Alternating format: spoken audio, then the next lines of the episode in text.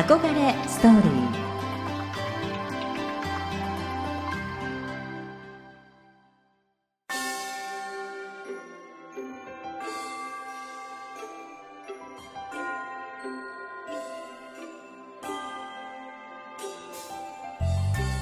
憧れを原動力に女性はもっと輝ける。憧れられることで女性はもっと高く飛躍できる。自立して活躍する女性たち憧れニスト。ここからは自分らしく生きる憧れニストの皆さんをお迎えしさまざまな経験や物語を伝えていく憧れストーリーのお時間です。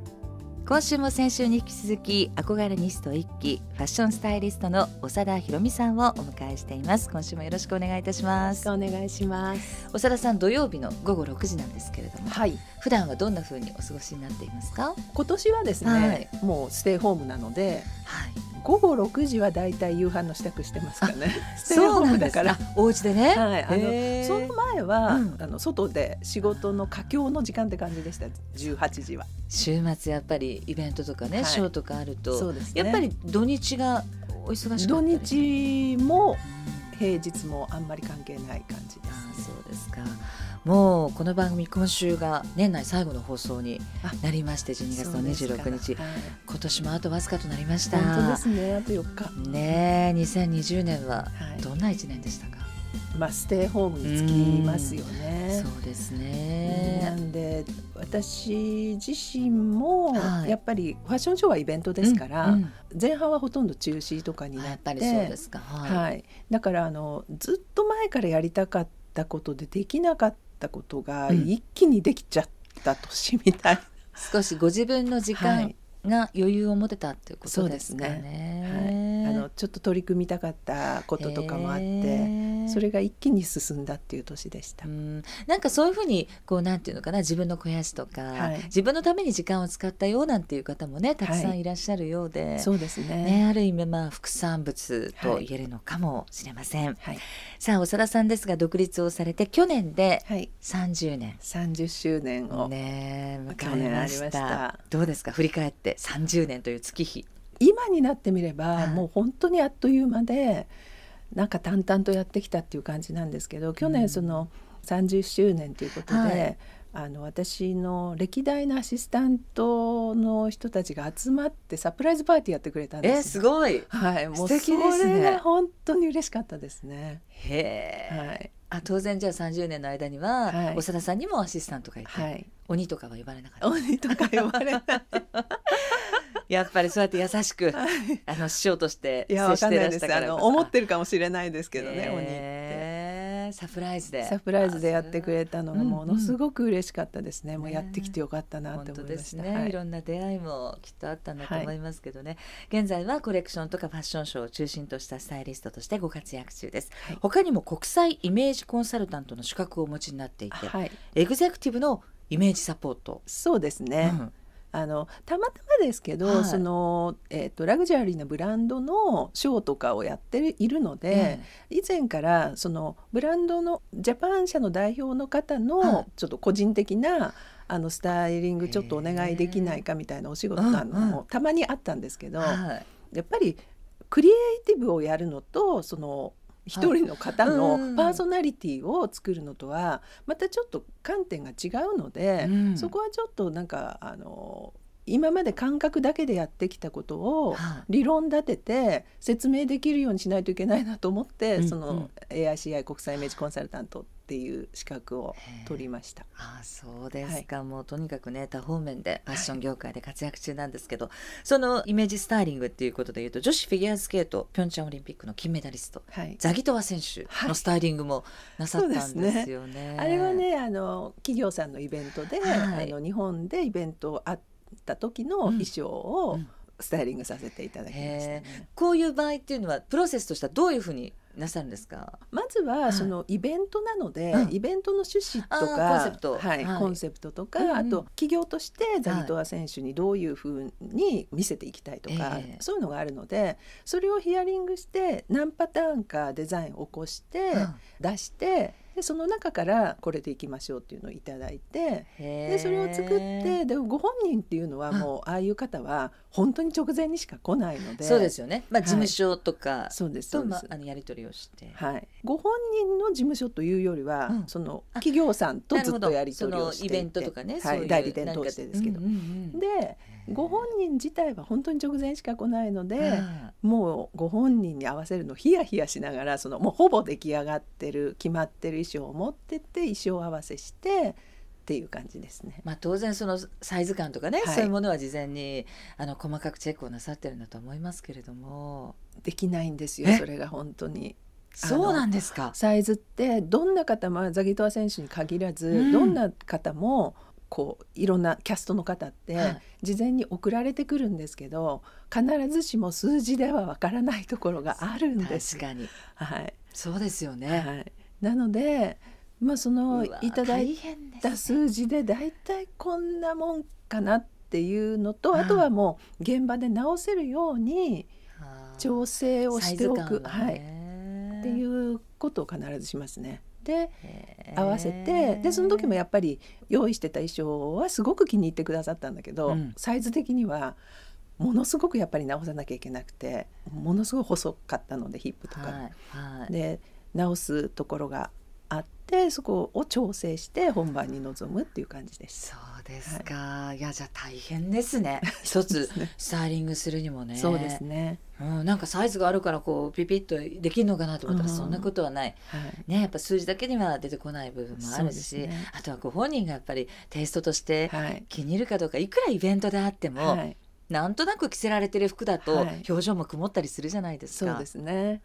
そこがねやっぱりそのご本人もあるし、はい、クライアントさんの意向もあるし、両方を満たすっていうそうですね、まあまさにプロのお仕事だと思うんですけれども。あの赤いねドレスがとっても素敵でしたので、はい、お写真もブログに出てました。ありがとうございます。ってみてください。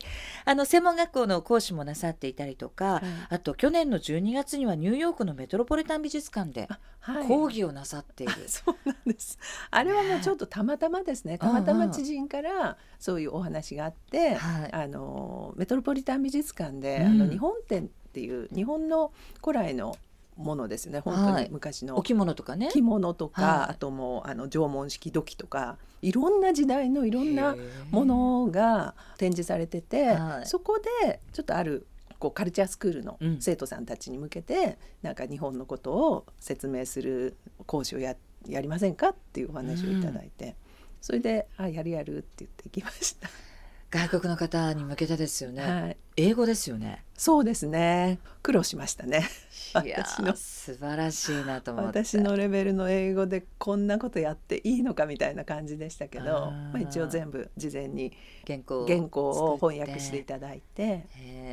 でも全部覚えていこうと思ったんですけど、うん、無理だったんで、うん、読みました。まあね、でもそれ伝わればやっぱ思いが伝わりますからね。はい、でもすごく皆さん興味深く聞いてくださっていたようで。はい、はいやっぱりね日本の文化ってすごく興味持ってくださる方が多いですよね、うん、そうですね、まあ、独特な部分もありますし、はい、でもともとそういうあのいろんな国の文化を学んでる方たちだったので、はい、そのオーディエンスの皆さんが、えー、だからすごく興味ももともとあって、えー、あのすごい面白がって聞いていただきました。こう着物の由来とか柄とかに一つ一つ意味があるから、うん。うん、この柄はこういう意味を表すとか、あとおのおの衣装とかだったらこの色を着てる人はこういう役柄ですとか。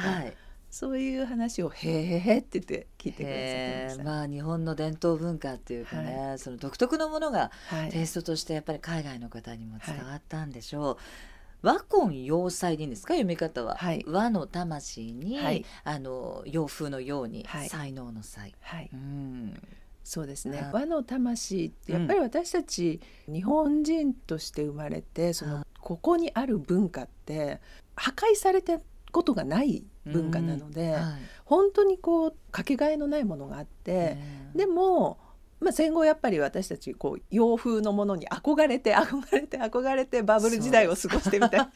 またその話になってしまいますけど。そう、ね。うんうん、そうやってきたから今はやっぱりちょっとその和の美しさっていうものに回帰しながらも自分たちが育ってきた、うん、その洋の文化の華やかなところとか、はい。そういうのも取り入れながら、うん。本当に和の美しさっていうのをもう両方こう精神は和の精神だけど、は洋のやり方でもそれが表現できるっていう、うん。そういうことができるとすごく素敵なんじゃないかなと思ってます。そうですね、はい。やっぱりそのお互いのいいところをはい、取り入れて、はい。まあ、コラボレーションっていうんでしょうかね、はい。そういう形でいろんなものを作り上げていけるとはい、よりいいものができるだろうし、はい特にやっぱりその海外の一流ファッションをねはい、あの先週もお話ありました、はい。王道をはい。学んでこられたからこそ、はい、その日本の良さ、うん。そういうものに気づくっていう部分あるんでしょうね。ありますね。ね。あと本当にあの恥ずかしい思いもしたことが若い時はあって、うん。ギリシャの大使館の方とお仕事してたんですよ、あのええ。ギリシャって毛皮の産地でそうなんですそうなんでです。でその毛皮のファッションショー、うんギリシャから持ってきて、はいはい。でその毛皮のファッションショーをやるためにギリシャ大使館の方うとん。お仕事してた時に、ランチかなんかでね、はい。あの雑談の時うん。お仕事じゃなくて、はいはい。その時になんかいろいろ聞かれたんですよえ。日本のことを。であなたは三島の書物では何が一番好きとか。またディープな方ですね。です。でもそれが普通なんですよね海海外の。マチュアなあのコミュニケーション、やっぱり私たち日本人ってあんまりこう会話のはい。民族じゃないので、そうなんですよ。割とこうなんとかが好きとかって、はい。で私はその本当全然レベル違いますけど英会話のレッスンで、はい。あの先生にはい。日本のその文化を問われて、はい。私何にも知らないんだ日本のことって思ったことあります？でそうでしょう、うだからほんまさしくそれでまあまあ私も全然マチュアじゃなかったしねバブルに浮かれて喜んでるような あの欲にまみれ欲にまみれてる時代だから何も勉強しないしでもそれに答えられなくてうわ本当に恥ずかしいと思ったんですその時。うんだからまあ少しずつですけど日本のことは学ぶようにしてますね。そうですね、はい。インテリジェンスとかその知的な大人っていう部分というと、ちょっと欧米にはね、はい。なんていうのかな劣勢というか負けてる部分があるかななんて。ね、でも語れる文化がたくさんあるのに、それを語れないっていうことは本当に本当に。もったいない。そうですね。ちょっとだから勉強していく。大人になったからこそあと魅力が分かるっていうこともあるかもしれないですからね、そして最近ひろみさんがあの注目をなさっているとか一つのテーマに掲げてらっしゃるのが、はい。サステイナブルはい。というね、はい。一つのこの言葉なんですけど、はい。これちょっと曲の後にいろいろと深くはい。伺っていきたいと思います。リクエストをいただきましたマイケル・ジャクソンの「Heal the World」はい。これはどんな思いがあってまあ何度も出てきちゃいますけど、うん。やっぱりはい。私の青春時代ってえ80え年代はい。なんですよね。でその時代代表するのはやっぱりマイケル・ジャクソンだと思うんですけど、はい。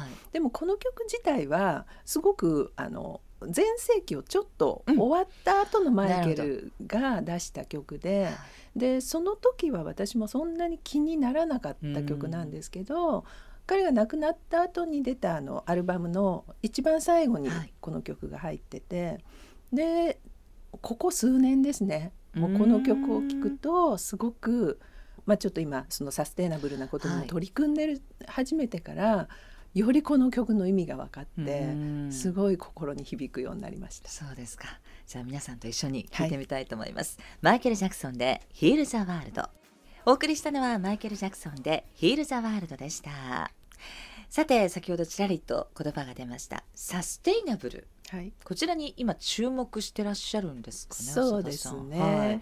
まあ、私はそのはい。30年間、うん本当にそのファッションの世界で貴重な体験もたくさんさせていただいたし、手作業の美しさとか一点物とか、ええその土地でしかできないものとか、そういうものにたくさんこう触れさせていただいてきて、うん。でもそういうものが本当に大好きなんですけど、うん。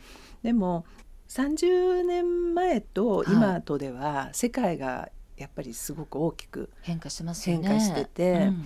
特にファッションの世界でははい。2000年から2014年の間にはい。世界中で作られた服の量がええ。60%増えたんですよ。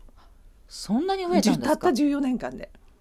でその一方でその14年間にはい。一人の人が持つ1枚の服を持っているはい。期間が半減したんです。なるほど。ファストファッションとかそういうことなんですね。だからもうそれだけ本当に過剰生産とあの過剰消費があってうん。で大量廃棄っていう、はい。もうはい作っては捨て作っては捨てってもう地球にゴミを出し続けるっていうねそういう状況に世界がなってしまって、っていうことをまあこれはもうでもファッション業界の中ではもうだいぶ前から問題になってはいたんですけど、はい。その経営的なことで言うとその過剰在庫とかそれがもう経営圧迫するとかそういうことも問題になってたんだけれども、はい。そうやってねこのファッション界が環境に対してゴミを増やし続けていたりとか、あとその製造過程で安価で大量生産なものの製造過程で、はい。すごくこうそこで働く発展途上国の女性の犠牲があったりとか、そういうことがねこういっぱい問題として出てきてる。うん。なるほどね、はい。ファストファッションってやっぱり当然コスパがいいので、うん。消費者からすると、はい。なんかあこんな可愛いの、うんあのこれで買えるんだ。うん。まあワンシーズンで別に、うん。あの着倒せばいいよねみたいな感じに特に今の若い世代の人たちはなっていて私たち昭和世代ははい。お洋服捨てられないのでそう もったいない。溜まっちゃうんでしょそうなんですよ。ファストファッションならば質のいいももちろん質のいいものはねあのこれだけ高いの買ってるからってありますけど、はい。いや私はファストファッションたまたま手にしても捨てることができないので、うん。どんどんたまるし。でも若い方たちを見てると本当にワンシーズンで、うん。もういいよね。洗濯何回かしたらうん。捨てればいいからっていうことにはちょっと抵抗がうん。一消費者としてもありますもんそうね。ですよね。うんそうなんです。だからそんな私がねずっとこはい。う見せられてきた、本当にこだわり抜かれて作られたものづくりとか、うん。そこで働くこう幸せに誇り高く働いてる職人さんとか、そういう世界がある同じファッション業界の中に、そうういう闇の部分もあるっていうなるほど。あのなんかいつの間にかそういう感じになってしまって、うん。で、まあ、そこにねなんか取り組めないかなっていうのをちょっと前から考えてたんですけど、ええ。今年に入って時間がね少し余裕ができたので、でも世界もロックダウンになってう、ん。でもうファッション業界自体の考え方もガラッと変わってもうシフトしてそこれじゃまずいっていう方に動いたんですよ、急に。だからこの取り組みをしようと思ってた頃とはまただいぶ、あの違っていい方に加速してるっていうのもあるので、今年ね私サステナブルファッションプロモーションジャパンっていう法人を立ち上げたんですけれども、ですか。はい。なのでその中でこう YouTube も発信してるんですけど、うんうん。まあ、いろんなことやっていけたらいいはないと思ってます。えー。じゃあ具体的には、まあ、その現状であったりとか、はい。こういう取り組みをしていくとサステイナブルつまり持続可能なうん。方向にファッションの世界うもん。進んでいくんじゃないかっていうことを、はいまあ、提言提案なさってるそうですねってことですか。はい、そういう感じになります。へー。まあもちろんこう世界が時代がはい。変わっているので、はい、消費の部分でもね、はい。い、ろいろと変化はあるとは思うんですけれども、はい。まあ物を大切にするとかそのはい。本当に職人さんが心を込めてはい。一針一針、はい、その現場を見てらっしゃるからこそのはい。思いですよね、活動ですよね、じゃあいろいろそれが広がっていっていろんな方に伝わるといいですね。そうですうね。ん。あのはい。伝わるというために、はい。まあ、今 YouTube っていうのやってるんですけど、うん。まあ、だからそうあんまりねこんなのダメだよあんなのダメだよとかって言っても面白くもないし、その気持ちが上がらないんで、うん。ファッションやっぱりファッションはその着る人の気持ちが上がったり幸せになったりとかそれがファッションの力なので、うん。だから私たちはやっぱりそのファッションの力を使って地球も人もはい。こう良くなるようにうんっていうことを何かできないかなっていうのをやります。ああそうですか、はい。ぜひあの YouTube ではい。発信をなさっていますので、はい。皆さんメルマガ登録もしていただきながら、はい、あの映像もご覧いただければ嬉しいです。とても勉強になるはい。はい素敵なコンテンツです。それであのその、まあ、サステイナブルっていうところにもつながるのですが、はい。えー、ヤフーのはい。チャリティーオークションはい、を、まあ、企画なさって。そうなんです。はい。今ですね、うん。このオンエアが26日ですから、今ちょうどええ。オークションがはい。オンラインイベントの真っ最中です。すごい。これはぜひアクセスしていただいて。はい、あのちらっと伺ったら相当こうハイクオリティのハイブランドのものがはい。オークションにかけられてるんですよね。うん、ファッション界のはい。クリエイターの皆さんってね、やっぱり物をたくさんあのいろんなものを持ってますからでね。でその方々のクローゼットに眠ってる素敵なファッションを集めて、はい。でヤフーオークションにかけてええ。でその売り上げを困窮する子どもたちのあのご家庭にこう食べ物を配るとか、うんそういうあの活動をされてる団体に寄付をするっていううん企画なんですね。はい。なのでまあど続々と本当にあの参加表明してくださってまして、ええあのまあ同業ですからスタイリストも多いんですけどそうですか。あとフォトグラファーのレスリー・キーさんとかあ。とまあ富永愛さんなんかもあすごいそうそうたるしてくださるブランドことが決そうそうたるまりまして。メンバーがはい参加をなさっている、はい私物をこう出されたりしてるそうですね。わけですよね。こう見るだけでもちょっと楽しめそうです楽しいと思います。ねえ、こちらは憧れニストのはい。ブログの方で、はい、憧れニストのブログで、ん。チャリティーオークションのお知らせっていうタイトルではい。ブログ書いてますので、ええ。ぜひそちらをご覧ください。はい、そしてまあチャリティーですから、ねはい。子どもたちに幸せが届くということです。はい。まあ衣食住と言います。衣っていうのはやっぱりお洋服ね、もう絶対に私たちの生活には不可欠な存在ですから、うん。そこからあの人の幸せにつながったりとか、い。いろんなことがあの動かせていけたら、はい。これは素晴らしいことですよね。そうですね。うん。もう私自身もそのファッション界ではい。本当にこう30年もお世話になってすごい素敵な夢をたくさん見させていただいたので、まあそのファッション業界への恩返しっていう意味も込めて、ねこれからはちょっとそういうことにも力を注いでいく、まあ年齢的にもそういう年齢 あのマチュアな 大人な感じの、ねはい。活動の一環として、はい。あのこれからまた三島も読まれるようです、はい。いろいろ活動がね、はい。広がっていくことをお祈りしております。はい。あのいろいろと興味深いお話。なんか、はい。私たちもちょっとこうね海外のブランドのショーの一部分を垣間見させていただいたような貴重なお話をたくさんいただいたんですがそんな長田さんの憧れニストっていうとどんな方なんですか？20代の若い頃は、はいやっぱり読んでた雑誌が「アンアン」とかだったのでその「アンアン」によく出てたええ。萩陽子さんとか、素敵です。はい。ね。あの小林あさみさんとかはいはい、あと、まあ、安井和美さんとか、うん。そういった方がすごい憧れてて、はいまああんな風になりたいあんな綺麗な素敵な知的な大人の女性になりたいなって思ってますした。あのどの方もそうそうたるお顔ぶれのはい奥様ですね。そうですね。宇崎竜道さん、加藤和彦さん、ね田辺さんですもん本ね。当ですね。ね。本当ですね。ってことはやっぱりパートナーもあってこそなんでしょうかね。そうですよ。はいそれやっぱりでもうん女性にとって大きいかもしれないですね。あのイブ・サンローランがこんなこと言ってたんですよ。うんはいあの女性が最もエレガントなのは、ええただシンプルな黒い服を着て、はい愛する人の隣にいればいいって言ってたんですよ。耳が痛い耳が痛いっていうのもおかしいで。なんかねだから深いですね。その言葉。自分が装ってるだけじゃダメなのねみたいな。いやでもあのこれは伺っていいのかどうか、はい大人になってからはいあの愛する人を得られたっていうお噂を聞きましたけど。はいはい45歳で結婚しました私。そうですか。はい熟婚ですね。ですね。えお相手はお相手は普通のサラリーマンです。年齢的には？同じ同世代ですね。素敵ですね。はい。45歳同士で同世代の方と。45歳まあ2つぐらい上でしたけど、ああそうですか。はじゃあ今は？まあ面白おかしくやってます喧嘩しながら 全然エレガントじゃないです でもきっとね黒い服をお召しになって 隣にいらっしゃる時ははい。美しく幸せな笑顔をなさってるんじゃないかななんて思います。はい。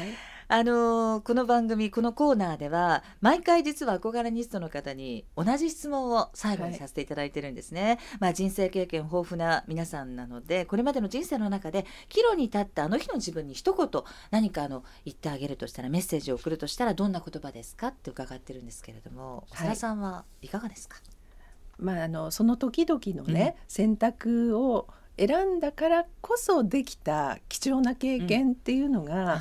面白い経験がたくさんあるので、まあ、それが体験できてよかったねって。言いたいですね。ってまず言いたいですね。でだけど、はい、きっと別の方を選んでたとしても、うん。結局たどり着くところは同じだったんじゃないかなっていうふうにも思うんですよ。はい、はい。でも、まあ、今になってみるともう過去のいろんなことのピースが全部こう今つながってきてるっていう感覚がすごくあるので、うんはい、だから本当に経験してきたことは全て無駄じゃないなっていうふうに思うので、うん。はい、まあ無駄じゃないから何でもやったらいいんじゃないって言いたいですね。そうですね。はい、本当にあの全てがまあ偶然じゃなくて必然で、はい、自分の身になっている、はい、ね。血となり肉となりっていうことなんでしょうかね。今だから将来をもしかしたら職業についてね悩んでらっしゃる方もラジオの前にいらっしゃるかもしれないので、はい、ぜひ先輩からの言葉として参考にしていただければ嬉しいなと思います、はい、えー、2週にわたり長田さんにお話を伺ってまいりました。憧れストーリーいかがでしたでしょうか？長田さんのプロフィールなど詳しい情報は憧れニストの公式サイトでぜひチェックをなさってみてください、えー、次回は憧れニスト1期サンゴドゥーラの桑原恵美さんをお迎えいたします今週のこの時間のゲストは憧れニスト一期ファッションスタイリストの長田博美さんでした。貴重なお話本当にありがとうございました。こちらこそありがとうございました。